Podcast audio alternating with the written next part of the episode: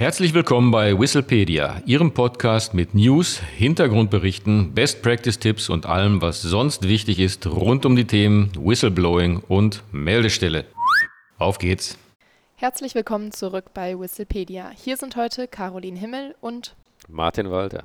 Heute stellen wir den Abschnitt 1 des neuen Referentenentwurfs zum Hinweisgeberschutzgesetz vor. Dabei geht es um allgemeine Vorschriften. In diesem Abschnitt, der wie gesagt allgemeine Vorschriften heißt, wird zunächst geregelt, wer vom Gesetz geschützt wird. Und das sind die hinweisgebende Person, Personen, die Gegenstand einer Meldung sind und sonstige Personen, die von einer Meldung betroffen sind. Das Gesetz selbst gilt sowohl für die Meldung als auch die Offenlegung von Informationen. Dabei wird der Unterschied zwischen einer Meldung und einer Offenlegung wie folgt definiert. Meldungen sind Mitteilungen von Informationen über Verstöße an interne oder externe Meldestellen. Eine Offenlegung hingegen bezeichnet das Zugänglichmachen von Informationen über Verstöße gegenüber der Öffentlichkeit, also wenn sich die hinweisgebende Person zum Beispiel an die Presse wendet. Wofür gilt das Gesetz?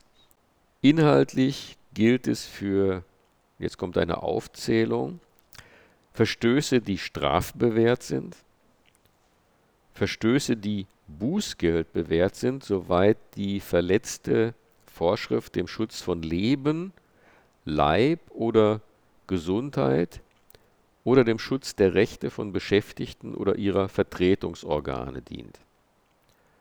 Die Aufzählung geht weiter.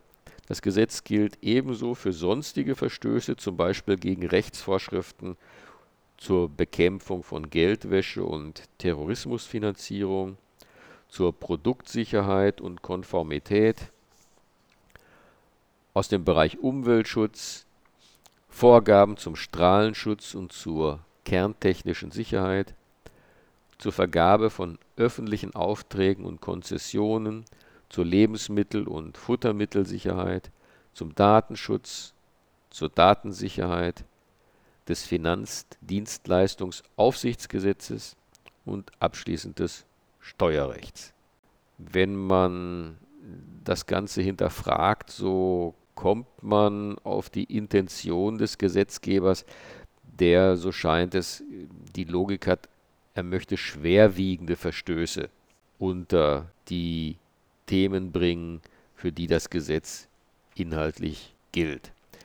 Ob jetzt aber ein Verstoß nach dieser Definitorik schwerwiegend ist oder nicht und eine Meldung oder Offenlegung damit in den sachlichen Anwendungsbereich des Gesetzes fällt, kann natürlich im Einzelnen, insbesondere für Laien, schwierig zu beurteilen sein. Und man muss schon kritisch anmerken, dass äh, der sicherlich intendierte Gesetzeszweck einem Hinweisgeber ja ein Sicherheitsgefühl zu verleihen, äh, damit eigentlich schon tatsächlich verfehlt wird, wenn für den Hinweisgeber, wie gesagt, in Zweifelsfällen überhaupt nicht erkennbar ist, ob das Gesetz für ihn überhaupt Anwendung findet. Das Gesetz enthält weiter mehrere wichtige Begriffsbestimmungen. So wird definiert, was Informationen über Verstöße sind. Und das sind begründete Verdachtsmomente oder Wissen über tatsächliche oder mögliche Verstöße sowie über Versuche der Verschleierung solcher Verstöße, die bereits begangen wurden oder sehr wahrscheinlich erfolgen werden. Und weiter wird definiert, was unter Beschäftigten zu verstehen ist. Es sind Arbeitnehmerinnen und Arbeitnehmer, Auszubildende, Beamtinnen und Beamte, Richterinnen und Richter, Soldatinnen und Soldaten und in Heimarbeit Beschäftigte. Zum Abschluss des ersten Abschnitts des Referentenentwurfs zum Hinweisgeberschutzgesetz erfolgt eine Abgrenzung zu anderen gesetzlichen Regelungen und dabei wird zunächst klargestellt, dass es eine Reihe von spezifischen Regelungen über die Mitteilungen von Verstößen gibt, die dem Hinweisgeberschutzgesetz vorgehen. So sind unter anderem folgende spezifische Regelungen hierzu erwähnt. Das Geldwäschegesetz, das Kreditwesengesetz, das Wertpapierhandelsgesetz und das bzw. die Wirtschaftsprüferordnung. Und weiter wird geregelt, dass Sicherheitsinteressen sowie Verschwiegenheits- und Geheimhaltungspflichten Vorrang vor dem Hinweisgeberschutzgesetz haben. Mit anderen Worten also, nicht für alle Meldungen oder Offenlegungen kann Hinweisgeberschutz erwirkt werden. Sicherheitsinteressen, Verschwiegenheitspflichten und Geheimhaltungspflichten haben Vorrang.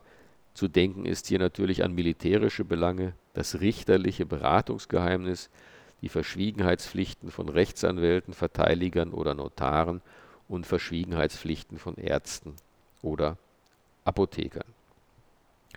Daneben gibt es aber auch Fälle, bei denen trotz bestehender Verschwiegenheits- oder Geheimhaltungspflichten Hinweisgeberschutz besteht.